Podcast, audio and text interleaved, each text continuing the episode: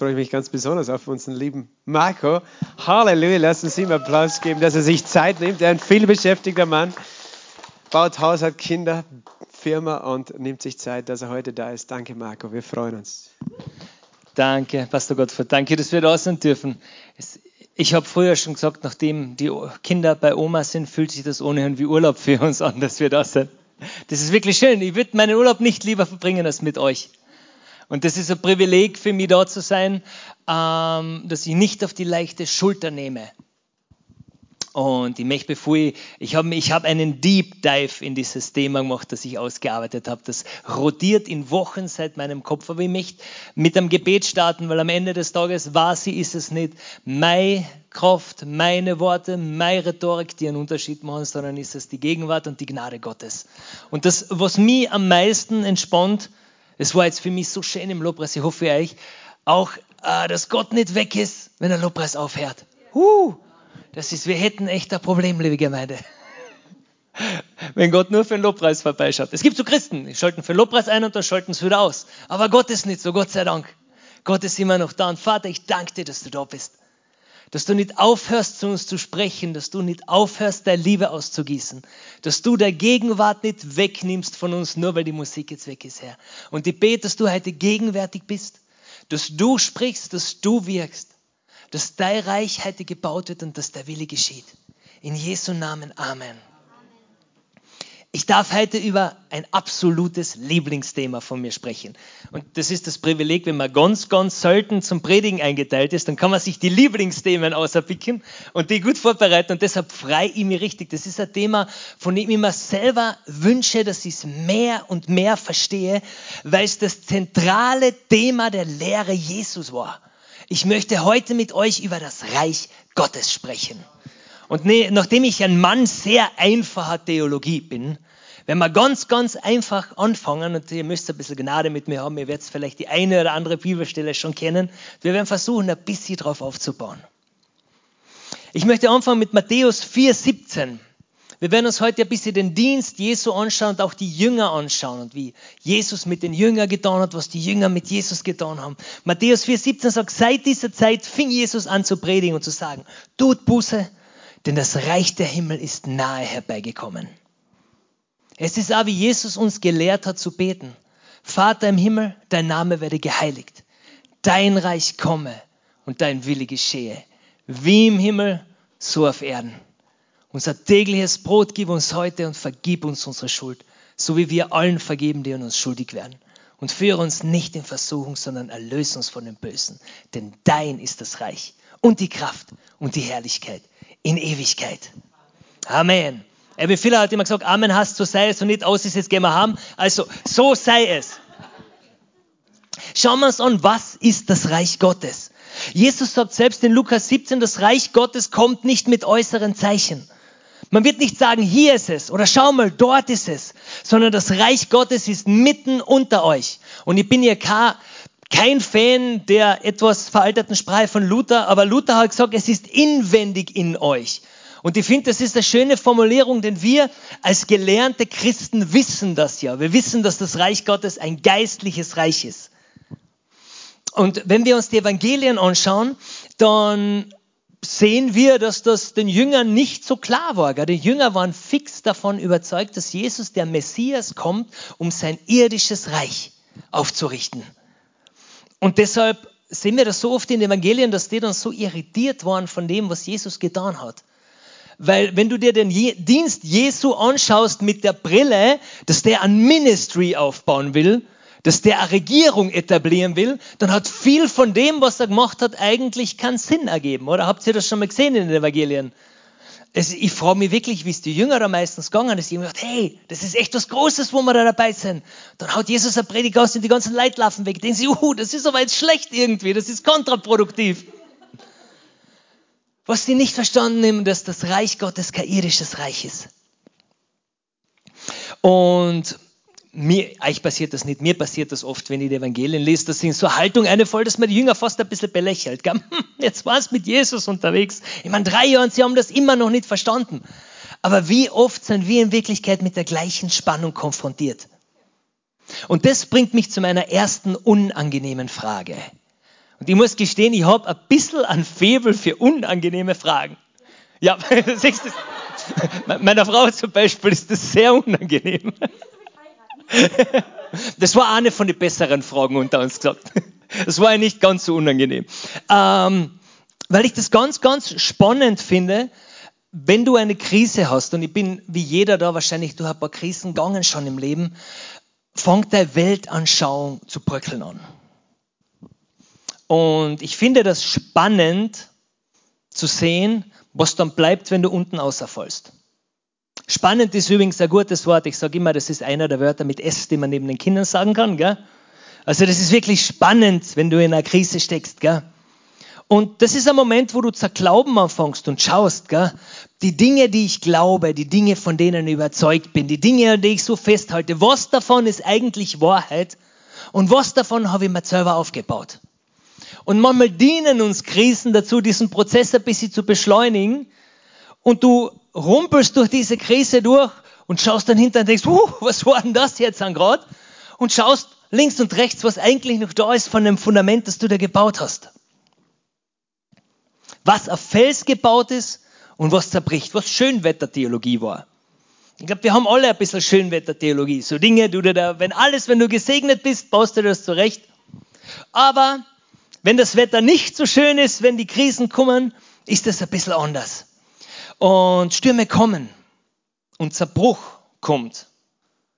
Und das war ganz interessant, die war, oder wir waren so gesegnet, dass Pastor Gottfried über Hiob gepredigt hat, denn eine Woche vorher ähm, haben Lena und ich ein sehr intensives Gespräch über Leid gehabt. Es ist nur zufällig auf unseren Hochzeittag gefallen, also ich schwöre, das ist no coincidence. Aber es war ein sehr tiefgründiges Gespräch über Leid. Ist Leid nötig, dass wir wachsen? Ist Leid eigentlich gut für uns? Und wir haben das schwerst theologisiert. Und ich bin zum Schluss gekommen, dass es eigentlich nicht was, wenn ich ganz ehrlich bin. Es ist, es ist, falls ihr das nicht wisst, es ist auch okay, Dinge nicht zu wissen. Aber ich glaube, dass Leid unvermeidbar ist. Und ich liebe das, was Petrus zu Jesus sagt, dass er eben einer dieser kontroversen Predigt ausgekaut hat und die Menschen ins Scharen davon geströmt sind. Und die Jünger haben entsetzt zugeschaut, wo jetzt die ganze Gemeinde, der komplette Ministry haut ihnen ab. Und was hat Jesus getan? Er hat sie natürlich beruhigt. Er hat gesagt, hey, macht euch keine Sorgen, das wird schon nah. Jesus hat gesagt, hey, wollt ihr nicht da gehen? Ja, habt ihr das einmal gelesen? Ich meine, du musst schon Nerven aus Stahl gehabt haben mit Jesus. Und ich liebe, was Petrus gesagt hat. Wohin sollen wir gehen, Herr? Weil nur du Worte des Lebens hast. Und Leben ist etwas, mit dem, da möchte ich heute noch ein bisschen mit euch drüber reden. Da werden wir uns noch ein bisschen damit beschäftigen. Und ich möchte dich ermutigen, wenn du heute durch eine Krise Gott gehst, dann ist es mein Wunsch, dass du von heute Abend ein, zwei Steine mitnehmen kannst, die du in das Fundament deines Glaubens einarbeiten kannst die, egal ob du in einer Krise steckst oder ob irgendwann eine Krise wieder kommt, die nicht bröckeln und die unverrüttelbar sind und die stabil sind, weil sie auf Fels gebaut sind. Das ist mein Wunsch. Tun kann das nur Gott und das entspannt mir ein bisschen, ich sage es euch ganz ehrlich. Zurück zu meiner unangenehmen Frage. Gott liebt uns, Gott ist Gott, Gott ist allmächtig, Gott ist allwissend, der ist allgegenwärtig. Was kommt jetzt? Warum sehen wir das nicht immer in unserem Leben, oder? Das ist, darf man sowas eigentlich fragen im Gottesdienst? Ist doch seltsam, oder? Das bringt uns zu einer zweiten Realität, und zwar dem Reich der Welt. Und das Reich der Welt, das kennen wir ganz gut. Das ist nämlich das Reich, in dem wir aufgewachsen, in dem wir kultiviert worden sind. Und Kultur ist eigentlich eine ganz spannende Sache. Du denkst nämlich nie über Kultur nach, bis du mit einer anderen Kultur konfrontiert wirst. Schon einmal aufgefallen? Ein exzellentes Beispiel ist die Ehe dafür. Jetzt haben wir es schon wieder. Es war, also ich komme aus einer Familie, da sind Konflikte immer direkt außer angesprochen worden. Direkt drauf losgeschossen. Egal, ob man bereit war oder nicht.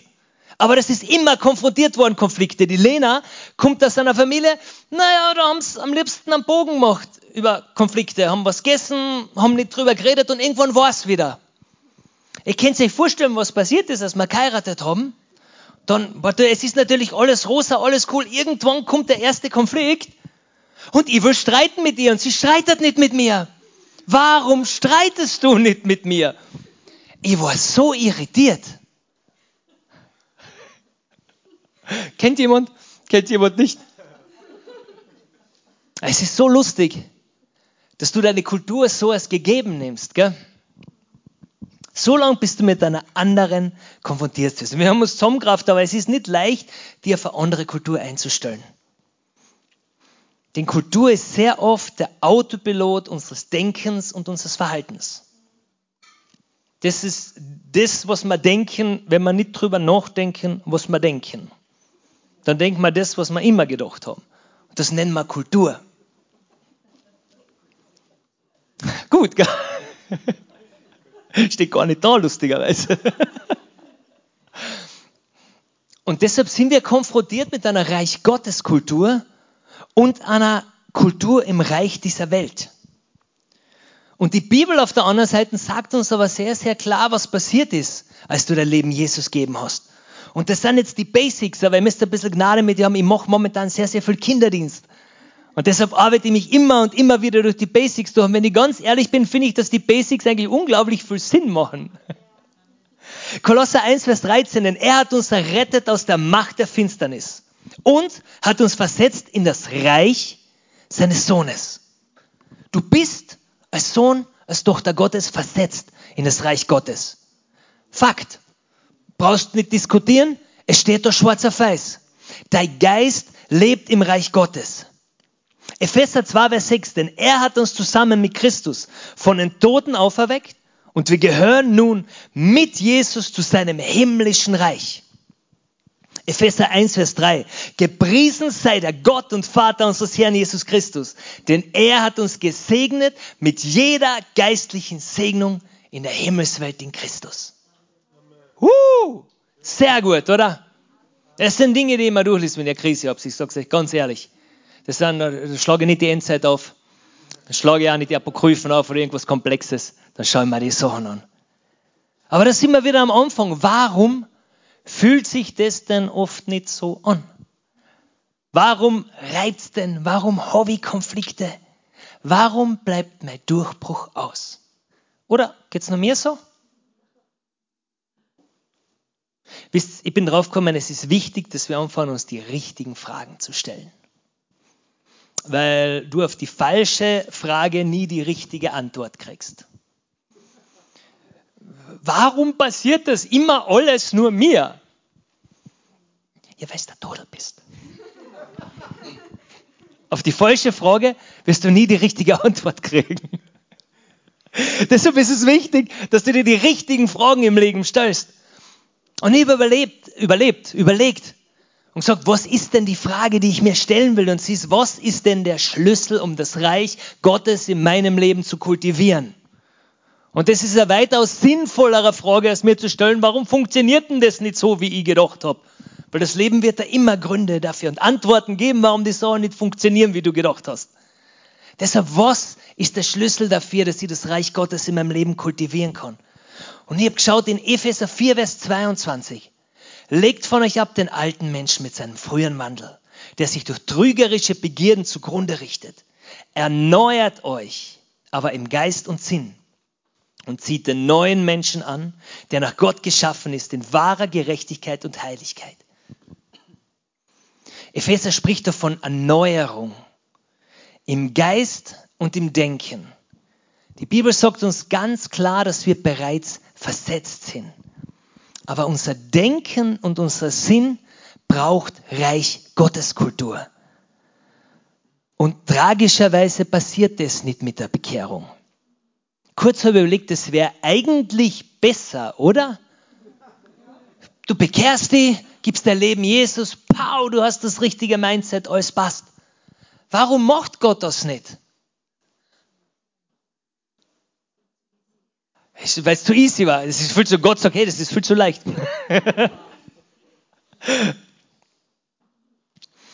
Weil das die Freiheit ist, die Gott dir lässt. Gott unterzieht die einfach keiner Gehirnwäsche. Dass die denken, manchmal, wenn dein Gehirn schmutzig ist, könnt ihr eigentlich eine Wäsche vertragen. Aber Gott ist niemand, der dich zwingt. Gott wird da nie ein neues Betriebssystem einstopfen. So, und jetzt hast du das alles richtig drauf. Das ist ein Prozess, den wir mit Gott gehen.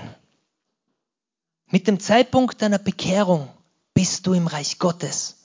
Aber dein Kopf ist noch auf dem Weg dorthin. Kennt ihr das manchmal? Du bist daheim, aber dein Kopf ist noch in der Arbeit. Aber das ist genau das Gleiche. Der Körper, der Geist ist schon im Reich Gottes, aber der Kopf hängt noch bei der Arbeit fest. Und der Heilige Geist streckt seine Hand heute aus und will mit uns diesen Weg der Erneuerung der Gedanken gehen, bis Reich Gottes in uns gänzlich Realität wird. Sprüche 2, Vers 37 sagt uns, wie ein Mensch in seinem Herzen denkt, so ist er. Ist doch hart, oder? Also nicht wie Gott über einen Menschen denkt, so ist er, sondern wie du selber über die denkst, so bist du ich weiß nicht, ob das Good News sind, gell? das kommt auf die Tagesverfassung drauf an. Ich sage es euch ganz ehrlich. Und da ist auch die Herausforderung, die wir sehen, dass wie wir uns selber sehen, wie wir über uns denken, bestimmt, wer wir sind. Deshalb ist es auch wichtig, dass wir Denken in Einklang bringen mit dem, was Gott über uns denkt. Damit Reich Gottes in unserem Leben Realität wird. Und ich finde, Realität ist ein voller spannendes Konzept. Denn ich finde ja immer, Realität sollte eigentlich was Absolutes sein, oder? Haben alle die Matrix gesehen, aber wir sind uns ja einig, dass es nur eine Realität gibt. Wir leben ja alle in der gleichen Realität. Aber es ist trotzdem seltsam, dass Menschen, zwei Menschen, das exakt gleiche erleben, unter die gleichen Umstände kommen und der eine daran zerbricht und der andere daran wächst. Und das ist so seltsam, weil beide erleben das gleiche, beide haben die gleiche Realität. Das gleiche Problem, die gleiche Herausforderung.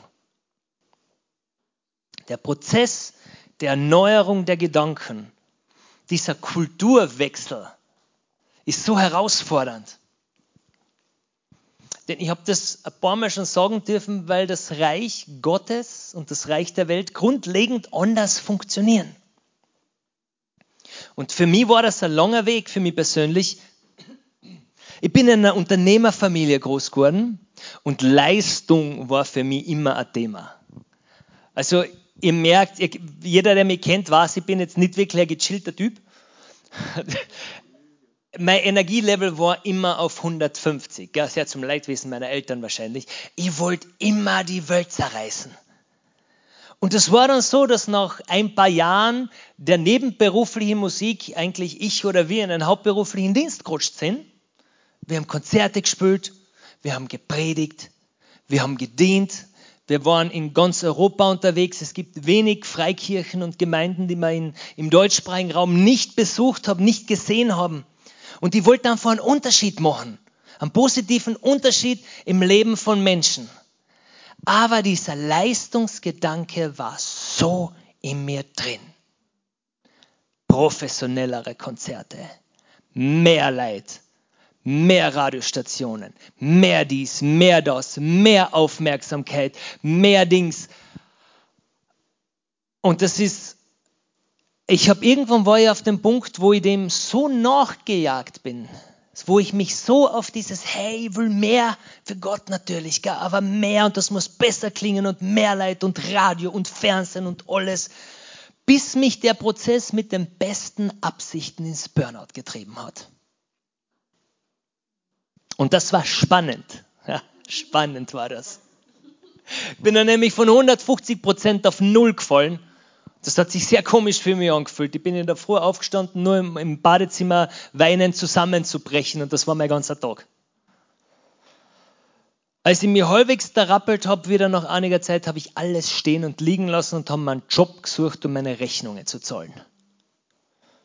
So bitter und so frustriert. Und eigentlich habe ich damals noch nicht einmal gewusst, was eigentlich schiefgegangen ist. Aber ich kann mich erinnern, dass ich eines Tages in der Küche unserer alten Wohnung gestanden bin. Und das ist lustig, ich habe nämlich festgestellt, dass Gott meistens zu mir spricht, wenn Essen um ist. Also die zwei klarsten Worte meines Lebens habe ich mitten im Spar gekriegt, in der Gemüseabteilung und das zweite in meiner Küche. Ich will damit nur sagen, dass Gott zu dir auf eine sehr einzigartige Weise sprechen kann. Gell? Es kann aber, sollten, es, vielleicht liegt es daran, dass es sollten nicht ist. Also auf jeden Fall bin ich in der Küche unserer alten Wohnung gestanden und habe mit Gott gehadert, wie ein kleines Kind. Das kann ich eigentlich erst wirklich verstehen, was da passiert ist, seit ich Kinder habe. Komplett trotzig. Und ihr müsst mir jetzt bitte vergeben, weil ich weiß, dass ihr nie so unreif wart wie ich jetzt. Gell? Aber ich bin da gestanden und hab zu sagen, Gott, ich meine, ich verstehe dich nicht. Es wäre eigentlich, ich meine, ich will da nichts sagen, du bist Gott, aber eigentlich wäre es in deinem Interesse gewesen, dass ich Erfolg hab. Hm? Ich wollte es für die machen, Gott. Hast du es vergessen? Warum bin ich denn nicht erfolgreich geworden? Ich meine, absurd, oder? Ich weiß, wie meine Emotion ist, wenn meine Kinder so tun anfangen. Und deshalb bin ich echt froh, dass Gott mir nicht mit Zornesglut ausgelöscht hat in diesem Moment. Sondern ich habe seine Stimme sehr, sehr, sehr deutlich gehört in dem Moment.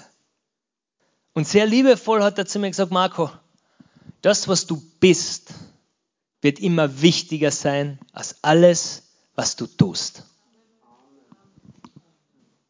Und ich muss gestehen, das hat damals für mich eigentlich nicht einmal wirklich Sinn ergeben. Ich habe nur gewusst, dass Gott das gesagt hat, also muss es Sinn ergeben. Gell? Aber das war für mich der Startschuss einer neuen Reise im Reich Gottes. wo ich verstanden habe, dass die Dinge im Reich Gottes nicht so funktionieren, wie sie im Reich der Welt funktionieren. Dass du die Maßstäbe der Welt nicht fürs Reich Gottes anlegen kannst. Und dass deine Vorstellung, wie Dinge laufen sollten, nicht unbedingt die Vorstellung ist, die Gott von Dingen hat. Und das ist herausfordernd, weil ich habe doch so gute Ideen gehabt. die Erneuerung des Sinnes. Die Gottes Reich ist kein irdisches Reich. Schneller ist nicht immer besser, denn die Letzten werden die Ersten sein. Und wenn du Erster sein willst, das spricht dir eigentlich nichts dagegen, dann sollst du aller Diener sein. Segne, die dich fluchen. Der Zweck heiligt nicht die Mittel nah. Der Herzenshaltung macht all den Unterschied. Das ist so verrückt. Wir haben mit der Lena mal eine Diskussion gehabt, dass sie glaubt, du kannst deinen Zehnten geben und nicht gesegnet werden dafür. Weil wenn du das gibst aus einer Sorge und deiner Pflicht und mm, ich muss das geben und eigentlich ärger mich, aber was, ich glaube nicht, dass Gott Aktionismus segnet. Das ist brutal eigentlich. Wenn du darüber nachdenkst, dass du das Richtige tun kannst und das nicht richtig ist, Oh, das ist spannend, oder? Ich möchte gerne noch ein bisschen tiefer graben. Ganz ein bisschen tiefer möchte ich heute noch graben. Denn Sein ist immer wichtiger als Tun. Und ich sage euch, das ist das eigentliche Problem am Reich der Welt. Dass der Fokus auf den völlig falschen Dingen liegt. Dass die völlig falschen Dinge gefeiert werden. Und ich weiß, ihr seid nicht wie ich, ihr habt nicht so eine schwere Social-Media-Abhängigkeit. Aber wenn ich mir das anschaue, wow, der macht aber viel Geld. Der ist aber erfolgreich. Keiner fragt, ob der seine Kinder sieht und wie seine Ehe ausschaut. Wow, du bist aber viel unterwegs auf der ganzen Welt. Keiner sieht, ob du Schulden hast wegen deiner ganzen Trips, die du machst die ganze Zeit. Wow, hast du einen Haufen Fans, unglaublich, wie berühmt du bist aber keiner sieht, dass die Person, die du online versuchst darzustellen, überhaupt nicht du bist. Wow, hast du viel abgenommen, schaust du fit aus. Aber keiner lobt dich, wenn du dein Gewicht haltest. Niemand lobt Beständigkeit. Ist euch das aufgefallen? Wann hat, wann hat denn zu euch einmal jemand gesagt, hey, du hast seit fünf Jahren gleich viel Gewicht? Es ist ja Wahnsinn, gratuliere, du bist ultra konsequent. Es funktioniert überhaupt nicht, oder? Deshalb äh, ein kleiner Tipp, wenn du Anerkennung möchtest, okay, nimm jetzt 20 Kilo zu und nimmst sie dann in einem halben Jahr wieder ab und das machst jedes Jahr, weil dann kriegst wenigstens ein halbes Jahr jedes Jahr Komplimente. Ich glaube, wenn du dir das antun willst. Aber niemand lobt die Dinge, die ausschlaggebend sind für deinen Charakter. Und das passiert sogar uns so schnell, wenn wir ganz ehrlich sind. Wie gesagt, es ist ja, es ist ja unangenehm, ganz ehrlich zu sein. Gell? Deshalb, wir wollen ja nicht immer ganz ehrlich sein, aber heute, boah, das war ein gesalbter Lobpreis. Boah, die hat eine gute Stimme. Das ist ein unglaublicher Prediger. Der hat einen wahnsinnigen, riesigen internationalen Dienst. Passiert euch das nie, weil mir passiert das ständig. Das muss ich mir das nächste Mal weiter hinten hinsetzen, vielleicht, wenn ich der Einzige bin, dem es so geht. Und es geht so schnell, dass wir beeindruckt sind von den Dingen, die wir sehen. Dabei sind diese Dinge, die wir sehen, lediglich der Ausdruck von den Dingen, die wir nicht sehen. Und die Salbung kommt nicht davon, dass einer vorne steht und betet. Und von all die Dinge ist das eigentlich das Unspannendste. Für mich war das die größte Offenbarung meiner Musikkarriere. Man muss Karriere vielleicht unter Anführungszeichen setzen. Dass die wichtigsten Dinge nicht auf einer Bühne passieren. Vielleicht sagt ihr jetzt, ja, Marco, das ist vollkommen klar. Aber ich habe damals gedacht, dass es mein Job ist. Ich habe gedacht, mein Job ist es, umherzufahren und auf der Bühne zu sein und das Segen für Leid zu sein und dann Input zu geben. Bis ich verstanden habe, dass das eigentlich alles nur Mittel zum Zweck ist. Damit du mit Menschen in Kontakt kommst, denen du dienen kannst. Die unwichtigsten Dinge passieren auf einer Bühne. Es ist hart, wenn du feststellst, dass es gar nicht um die geht. Ich, ich habe gedacht, ich bin der Hauptdarsteller in dem Film. Aber ich sage, es setzt dich so unglaublich frei. Wie gesagt, ich möchte nicht mehr zurück zu dem Punkt, wo ich gedacht habe, hey, ich bin's, ich, hallo, ich bin's, habt ihr's, seht's mich, ich. Gott sei Dank nicht. Es setzt dich so frei, wenn du drauf kommst, dass es nicht um dich geht. Vom Tun zum Sein. Schauen wir uns einmal an, was passiert ist, als Jesus seine Jünger berufen hat. Markus 3, Vers 13. Und er ging auf einen Berg. Das hat Jesus übrigens oft getan. echt wenig, steht wenigstens drüber, nur dass er auf einen Berg gegangen bin. Sind, dann sind plötzlich immer Zeichen und Wunder passiert, aber das kann nichts damit zu tun haben, dass er allein war im Gebet. Und er rief zu sich, welche er wollte, und sie gingen zu ihm hin. Und er setzte zwölf ein, die er auch Apostel nannte, dass sie bei ihm sein sollten und dass er sie aussendete zu predigen. Für was hat er sie eingesetzt? Zum Predigen? Das war genau meine Antwort da, zum Predigen. Lesen wir es bitte noch einmal. Und er setzte die zwölf ein, die er auch Apostel nannte, dass sie bei ihm sein sollten. Und dass er sie aussendet zum Predigen. Die waren nicht bei ihm, weil sie berufen waren zum Predigen. Die haben gepredigt, weil sie berufen waren, bei ihm zu sein. Und du kannst ja sagen, Marco, das ist jetzt aber Wortklauberei. Ist es tatsächlich nicht. Ich liebe Wortklauberei, aber es ist es in diesem Falle nicht. Denn es ist absoluter Unterschied, woraus du deine Identität beziehst. Ob der Identität aus dem kommt, was du tust, oder der Identität aus dem kommt, was du bist. Gott lässt es uns frei. Ich habe es früher schon gesagt, Gott wird dich nicht zwingen. Es, ist, es muss dir dann einmal zerbreseln, so wie mich. Dann, dann schüttelst du dir und sagst, huh, was war denn das jetzt an? Ah, so geht es wohl nicht. Und dann hat man eine wertvolle Lektion gelernt, dass ich bin mittlerweile sehr versöhnt mit dem, was mir passiert ist. Was eigentlich im Nachhinein, und das finde ich so schön, dass Gott aus sowas was Wunderbares machen kann. Weil ich heute nicht da wäre, wo ich bin, wenn ich nicht verstanden hätte, dass es einen Unterschied gibt. Dass das, was du bist, immer wichtiger ist als das, was du tust. Und ich habe mich jetzt gefragt, was ist denn der Indikator für das Reich Gottes in unserem Leben? Weil ein Indikator ist wichtig, wenn wir ehrlich sind. Beim Autofahren bewahrt dich der Indikator deiner Benzinanzeige davor, irgendwo liegen zu bleiben, wo du gar nicht sein willst, oder? Wenn unsere Kinder krank sind und sempern in der Früh, was relativ regelmäßig passiert, dann ist es der Indikator des Fieberthermometers, der jetzt sagt, ob sie daheim bleiben dürfen oder ob sie da heute einfach durch müssen. Amen. Es ist meistens übrigens Zweiteres, falls euch das interessiert.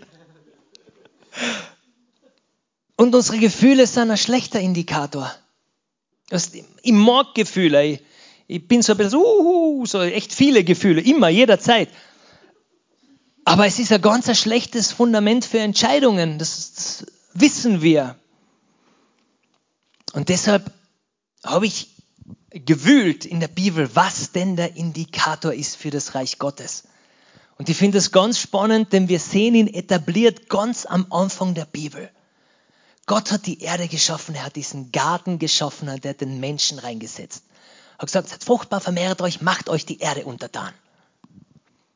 Deshalb auch für all die Menschen, die jetzt überlegen, wir haben einen Garten gehabt und da wüst und leere Erde.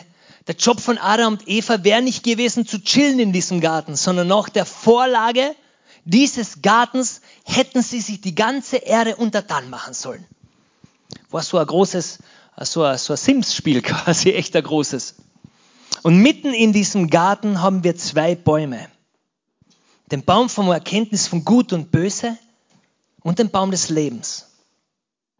Matthäus, Matthäus 7, Vers 16 sagt, an den Früchten werdet ihr sie erkennen.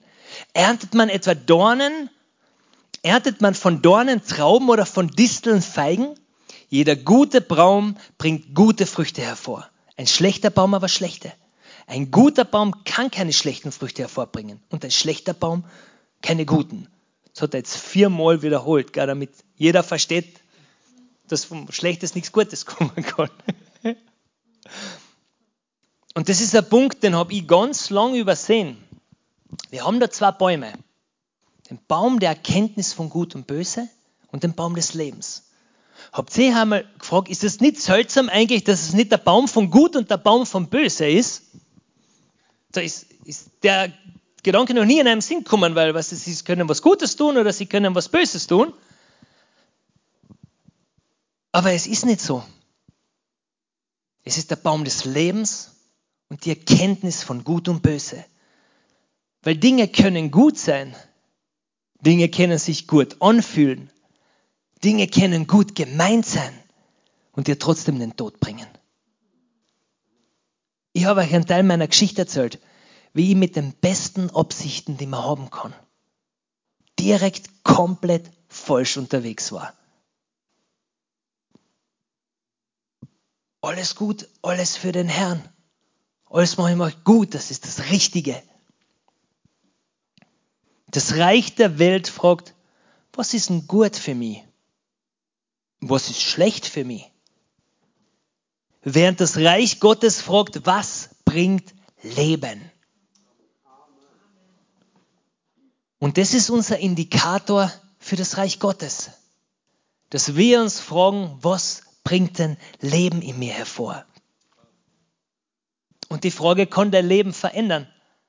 Ich habe früher schon gesagt, dass es wichtig ist, sich die richtigen Fragen zu stellen. Und das ist eine sehr gute Frage. Wenn du dein Leben anschaust und die Bereiche deines Lebens, was bringt denn Leben in meinem Leben? Stell dir die Frage, welchen Geschmack haben denn die Dinge in meinem Leben? Schmeckt das noch Leben? Oder schmeckt das, wenn du irgendwann in einem schwachen Moment einmal ganz ehrlich zu dir bist, eigentlich noch tot? Schmeckt es eigentlich noch Stress? Schmeckt es eigentlich noch Druck und Angst? Und ich möchte euch ermutigen, den Indikator diese Woche auf sensibel zu stellen. Und das ist so nervig, wenn es predigst, gell, weil du dich mit der Thematik beschäftigst. Und es ist mir siebenmal die Woche passiert, dass ich aufstehe und das Handy nehme und Instagram aufmache, weil ich absolut nicht abhängig bin. Und mir denke, hey, das bringt jetzt echt kein Leben. Gell? Ah, spannend. Lukas 6, Vers 45 sagt, ein guter Mensch bringt Gutes hervor aus dem guten Schatz seines Herzens. Und ein Böser bringt Böses hervor aus dem Bösen. Denn wessen das Herz voll ist, dessen geht der Mund über. Deshalb bekommt zurück zu meiner ersten Frage, wie kultivieren wir das Reich Gottes in unserem Leben? Ich möchte dir ermutigen, dass du dir anschaust, wovon du isst. Wovon du voll wirst. Und tragischerweise diese Erneuerung der Gedanken ist ein laufender Prozess. Wessen das Herz voll ist, dessen geht der Mund über. Und wenn du den Geschmack in gewissen Bereichen deines Lebens nicht magst, dann schau einmal genau hin, woher die Früchte kommen. Und ich möchte dich ermutigen, vielleicht legt der Heilige Geist sein Finger auf der Herzen, zeigt dir Bereiche, wo nicht nur du, sondern auch er Veränderung haben möchte. Wo es wichtig ist, dass du diesen zurück ins Reich Gottes kommst mit diesem Bereich, dass du diesen Bereich ins Reich Gottes bringst. Die möchten wir zum Abschluss die letzten Worte Jesu anschauen. Ich finde, letzte Worte sind was ganz Spannendes, vor allem wenn du weißt, dass es deine letzten Worte sind. Wird dann nicht irgendwas gesagt haben, oder? Er hat gesagt, wartet in Jerusalem auf die Verheißung des Heiligen Geistes. Das heißt, er ist auferstanden, er war 40 Tage mit den Jüngern und lehrte sie vom Reich Gottes. Da hat er gesagt, jetzt wartet in Jerusalem auf die Verheißung, die kommen wird. Das ist zehn Tage später passiert, die haben aber nicht gewusst, dass das zehn Tage später passiert. Die haben einfach nur gewusst, die sollen warten. Das ist unangenehm, oder? Wann habt ihr das letzte Mal fünf Minuten gewartet? Unglaublich. Wir haben, es gibt das Stall im Büro, da habe ich kein Handyempfang. Das ist fürchterlich, das ist, sofort bleibt die Zeit stehen. Gell? Zehn Tage ist relativ lang, wenn du nicht genau weißt, wann das passiert. Aber Jesus sagt, wartet auf die Verheißung, die kommen wird. Und was haben die Jünger gesagt? Stellst du dann jetzt dein Reich wieder her? Sie haben es noch immer nicht ganz verstanden gehabt, gell?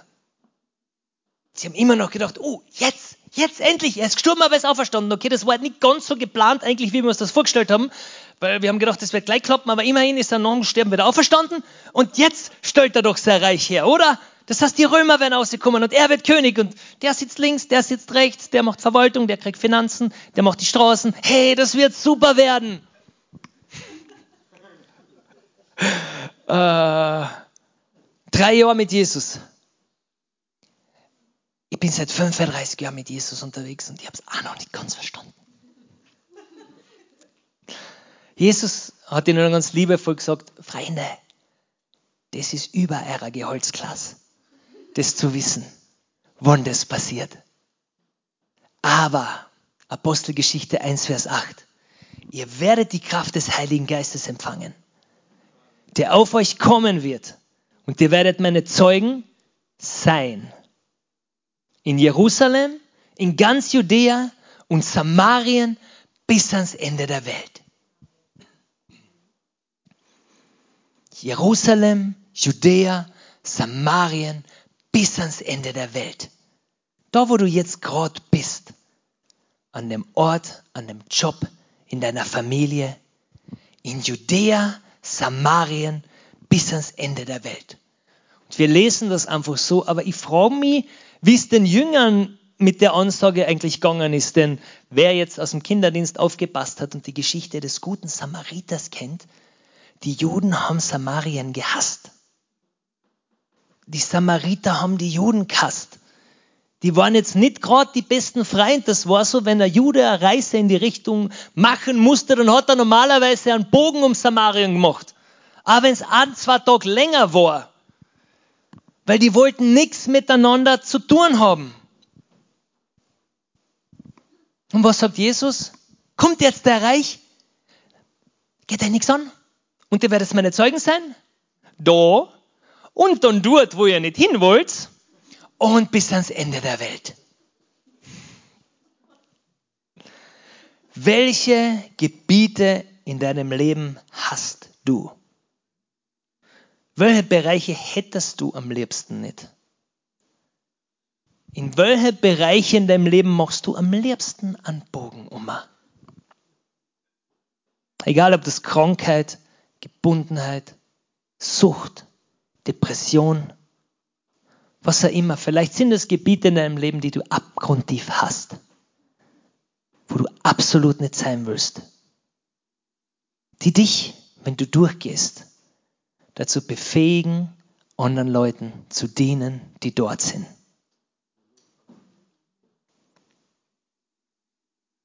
Sobald du verstanden hast, dass du nicht der Hauptdarsteller bist, fängt das an Sinn zu machen. Warum passiert mir das immer?